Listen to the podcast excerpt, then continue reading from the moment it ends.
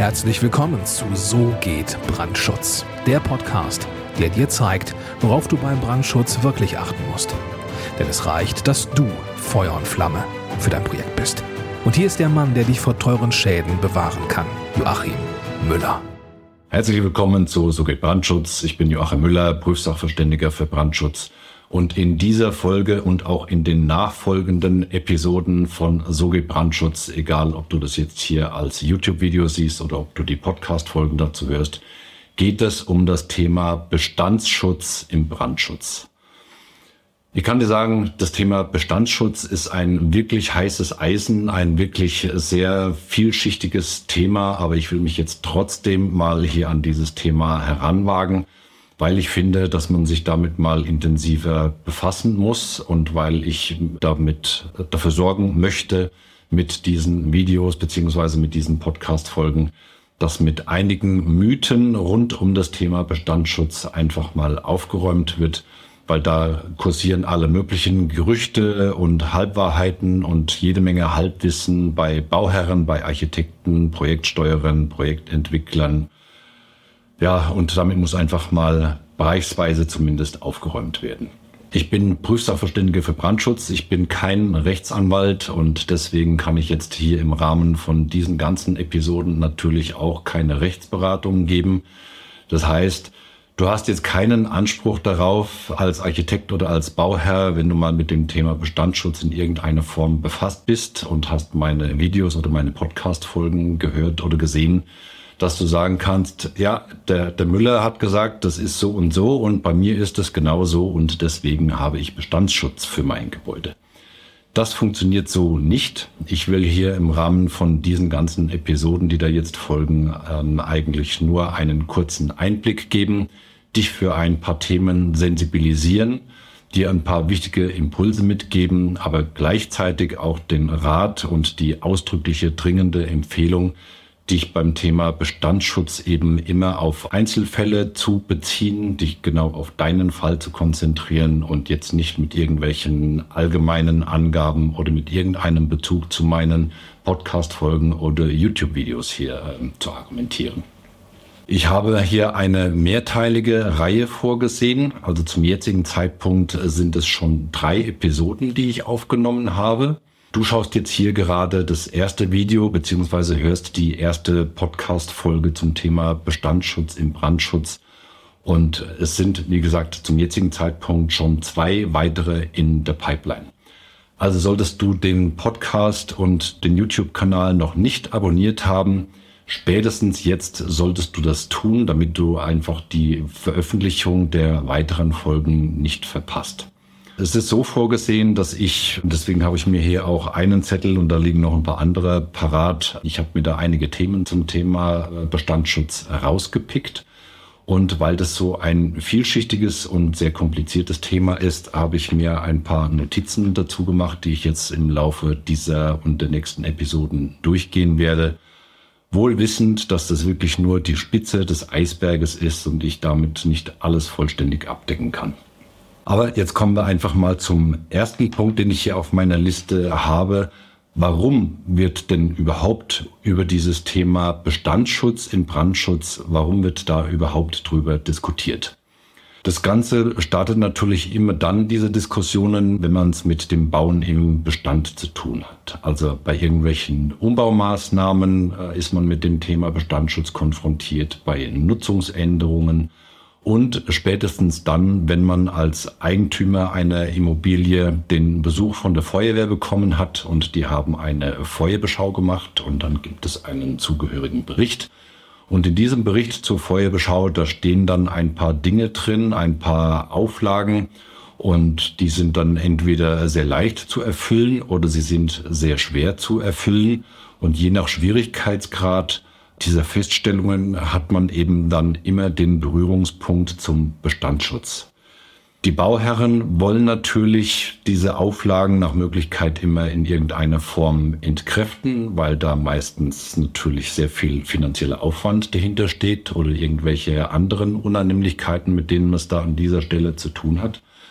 Und deswegen versuchen viele Bauherren einfach immer mit dem Argument zu kommen, ja, ich habe ja Bestandsschutz. Also das Gebäude, das steht ja jetzt schon so lang und jetzt kommt auf einmal die Feuerwehr daher und sagt, äh, ich muss jetzt dieses und jenes machen.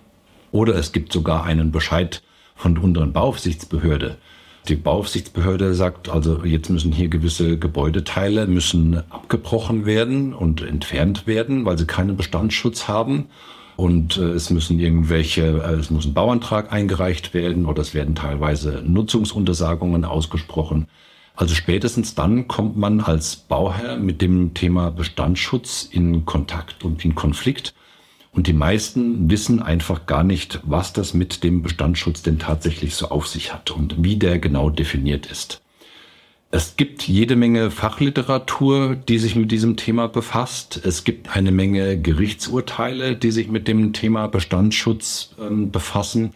Aber so eine richtige Rechtsgrundlage, also ein Gesetz, in dem drin steht, wann denn ein Gebäude oder eine Nutzung Bestandsschutz hat, das gibt es leider nicht. Ich habe jetzt hilfsweise, und das Ganze findet man auch im Internet, habe ich ein Schreiben, jetzt mal hier bezogen auf Bayern. Das Schreiben ist schon etwas älter. Von, äh, ich habe das jetzt hier parallel dazu am Rechner aufgemacht, damit du weißt, falls du jetzt hier das Video anschaust, wo ich hinschaue. Und diesen einen Absatz von diesem Schreiben, der damals hieß sie noch oberste Baubehörde im Bayerischen Staatsministerium des Innern. In diesem Schreiben gibt es einen Absatz und da geht es um das Thema Bestandsschutz. Da heißt es, und ich lese das jetzt mal vor, weil das einfach sehr, sehr wichtig ist, weil da so ähnlich wie in Gesetzen wirklich sehr kurz und prägnant, aber sehr inhaltsschwer alles zusammengefasst ist, was man für die Beurteilung des Bestandsschutzes braucht. Also, bestandsgeschützt ist eine bauliche Anlage, wenn sie genehmigt und genehmigungskonform errichtet worden ist, in Klammern formeller Bestandsschutz. Oder wenn sie zum Zeitpunkt ihrer Errichtung dem geltenden Recht entsprochen hat, in Klammern materieller Bestandsschutz, und danach jeweils nicht rechtswidrig geändert worden ist. Bestandsgeschützt ist die bauliche Anlage unabhängig von ihrer formell und oder materiell rechtmäßigen oder rechtswidrigen Errichtung auch, wenn sie zum Zeitpunkt der bauaufsichtlichen Beurteilung, in Klammern zum Beispiel der Entscheidung über einen Bauantrag oder über bauaufsichtliche Maßnahmen, dem dann geltenden materiellen Recht entspricht.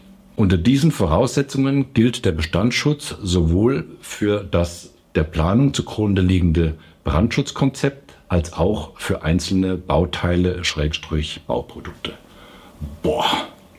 Also diesen Satz, den muss man sich jetzt, oder diese Sätze, die muss man sich jetzt wirklich mal auf der Kleinhirnrinde zergehen lassen.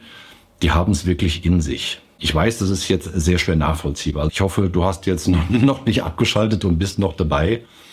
Ich werde diese einzelnen Themen, die jetzt hier angesprochen wurden, nur in diesem einen Absatz und auch in den folgenden Absätzen die werde ich in einzelnen Videos beziehungsweise Podcast-Folgen mal im Detail auseinandernehmen und versuchen zu erklären, was damit aus meiner Sicht gemeint ist. Also ich kann dir nur raten, an dieser Stelle weder dieses Video noch diese Podcast-Folge einfach so wegzukonsumieren, sondern ich äh, gebe dir wirklich als, als Bauherr oder als Architekt, Brandschutznachweiserstelle und so weiter den dringenden Tipp, Erstens besorgt ihr dieses Schreiben. Ich verlinke das natürlich dann auch unten in den Kommentaren beziehungsweise in der Videobeschreibung, damit du da zumindest für diese Version hier in Bayern darauf Zugriff hast. Also konsumiere das jetzt nicht nur einfach so weg und sage, ja, das habe ich so, so weit verstanden, ist mir alles total klar. Das ist wirklich sehr, sehr auf wenige Zeilen zusammengepresster Inhalt in diesem Schreiben und der ist einfach extrem aussagekräftig und sehr, sehr wichtig. Und deswegen schau dir dieses Video noch ein paar Mal an, hör dir diese Podcast-Folge dazu gerne auch noch ein paar Mal an, einfach um diesen Inhalt deutlich besser zu verinnerlichen. Warum soll es denn jetzt eigentlich, und das ist der nächste Punkt auf meiner Liste, warum soll es denn diesen Bestandsschutz eigentlich geben? Genau genommen ist das eigentlich logisch, eigentlich einfach, aber es muss jetzt trotzdem hier nochmal angesprochen werden. Das dient natürlich dem Schutz des Eigentums. Also es soll ja ermöglicht werden, dass wenn jemand ein Gebäude genehmigungskonform errichtet hat und das Gebäude genehmigungskonform betreibt, dass er einfach Anspruch darauf hat, diese Genehmigung und diese, diese Nutzung dieses Gebäudes einfach quasi bis zum St. Nimmerleinstag sozusagen nutzen zu dürfen. Und nicht jedes Mal, wenn eine Änderung der bayerischen Bauordnung oder der einer anderen Landesbauordnung oder die Änderung von einer technischen Vorschrift erscheint, dass er, dass der Bauherr dann gezwungen wird, sozusagen jedes Mal auch ein Update in seinem Gebäude zu machen. Das wäre vielleicht für die Bauwirtschaft natürlich von maximalem Interesse, das ist vollkommen klar. Aber aus Sicht des Bauherrn ist es, wäre das eine absolute Katastrophe. Also dient dieses Thema Bestandsschutz eigentlich dem Schutz des Eigentums. Und das ist ja eines unserer Grundrechte hier in Deutschland. Und das finde ich auch wirklich ganz hervorragend. Und das muss meiner Auffassung nach auch tatsächlich so sein. Wann verliert man denn jetzt den Bestandsschutz? Also genau genommen kann man sich das äh, eigentlich selber so ein bisschen herleiten. Man verdient, äh, man verliert den Bestandsschutz jedes Mal dann, wenn man eine Umbaumaßnahme macht oder eine Nutzungsänderung vornimmt, die mit der ursprünglichen Baugenehmigung überhaupt nicht mehr vereinbar ist. Und man verliert natürlich auch den Bestandsschutz, wenn man sein Gebäude so weit runterlottern lässt äh, und keine Instandhaltung betreibt, dass irgendwann zum Beispiel keine Brandschutztür mehr funktioniert, dass keine äh, Brandschutzklappen gewartet werden und so weiter. Das heißt, das Gebäude verliert einfach insgesamt dermaßen an Substanz, dass man nicht mehr sagen kann, ja, ich habe ja Bestandsschutz, äh, das Gebäude war irgendwann mal so genehmigt und ich habe das so gebaut und äh, deswegen habe ich jetzt nach wie vor noch Bestandsschutz. Du kannst dir das Ganze vielleicht so ein bisschen herleiten und überlegen, wenn du das mit einem Fahrzeug vergleichst, das du kaufst. Also wenn du jetzt zum Beispiel dir ein niegelnagelneues Auto kaufst, dann hat das Auto seine Betriebserlaubnis und dann kannst du das Auto eine gewisse Zeit lang nutzen. Aber jedes Mal, wenn du anfangen würdest und würdest an dem Auto irgendwelche baulichen Maßnahmen äh, durchführen, die einfach mit dieser Betriebserlaubnis nichts mehr zu tun haben, was weiß ich, du, du reißt Sitze raus, baust andere Sitze rein äh, oder veränderst irgendwas, um einfach auf einmal statt aus einem Viersitzer machst du ein Achtsitzer-Fahrzeug. Du legst das Auto tiefer, du baust einen komplett anderen Motor ein oder du schraubst die Bremsen runter, keine Ahnung was. Dann ist für dich ja rein als Fahrzeugnutzer auch klar, dass du irgendwann auf diesen Bestandsschutz quasi bei deinem Fahrzeug keinen Anspruch mehr hast. Und das merkst du spätestens dann, wenn du das nächste Mal zum TÜV gehst und der TÜV sagt, du darfst jetzt einfach mit diesem Auto nicht mehr weiterfahren. Oder du wirst von der Polizei angehalten und die sagen, gibst jetzt hier, fahr mal rechts ran, kannst den Schlüssel abgeben. mit diesem Auto fährst du definitiv nicht mehr weiter. Und so ähnlich musst du dir das bei den Gebäuden auch vorstellen. Wir werden jetzt in den nächsten Videos noch andere Themen beleuchten, die auch mit diesem gerade zitierten Schreiben zu tun haben. Ich habe, du, du merkst es, dieses Video, dieses erste Video beziehungsweise diese erste Podcast-Folge, die war jetzt schon erstens äh, relativ lang, die war zweitens relativ inhaltsstark, eigentlich sehr inhaltsstark, finde ich. Aber wir werden jetzt in den weiteren Folgen noch mehr ins Detail reingehen und einzelne Dinge beleuchten, einzelne Sachverhalte beleuchten um dir dieses Thema Bestandsschutz noch deutlich näher zu bringen. Also, ich freue mich, wenn du dir die nächsten Videos und Podcast-Folgen dazu auch noch anhörst.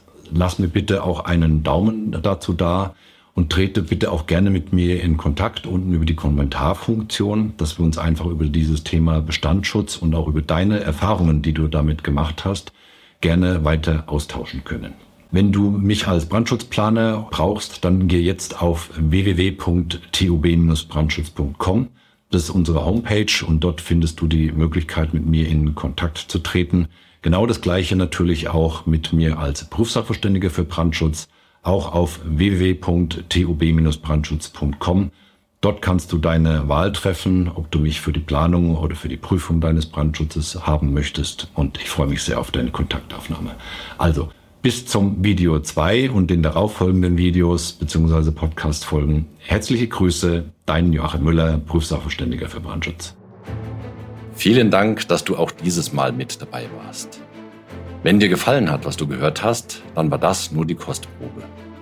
Wenn du wissen willst, ob und wie wir den Brandschutz für dein Gebäude optimieren können, dann besuche jetzt www.tub-brandschutz.com und trag dich ein für ein kostenloses Erstgespräch diesem 45-minütigen kostenlosen Beratungsgespräch wird eine Strategie für dich erstellt. Und zwar egal, ob du uns für die Planung des Brandschutzes für dein Gebäude brauchst oder ob du mich als Prüfsachverständigen für die Prüfung eines Brandschutznachweises haben willst. In unserem Gespräch lernst du die Chancen und Risiken für dein Projekt kennen und wir zeigen dir, wie du die Kontrolle über die Kosten für den Brandschutz und die Termine bekommst. Vergiss eine Sache bitte nicht. Je früher du uns in die Planung oder Prüfung des Brandschutzes für dein Gebäude einbindest, umso eher bekommst du über Folgendes die Gewissheit. Einen maßgeschneiderten Brandschutz für dein Gebäude, die Einhaltung der Termine und die Einhaltung der Kosten. Also, gehe jetzt auf www.tub-brandschutz.com und trag dich ein für ein kostenloses Erstgespräch.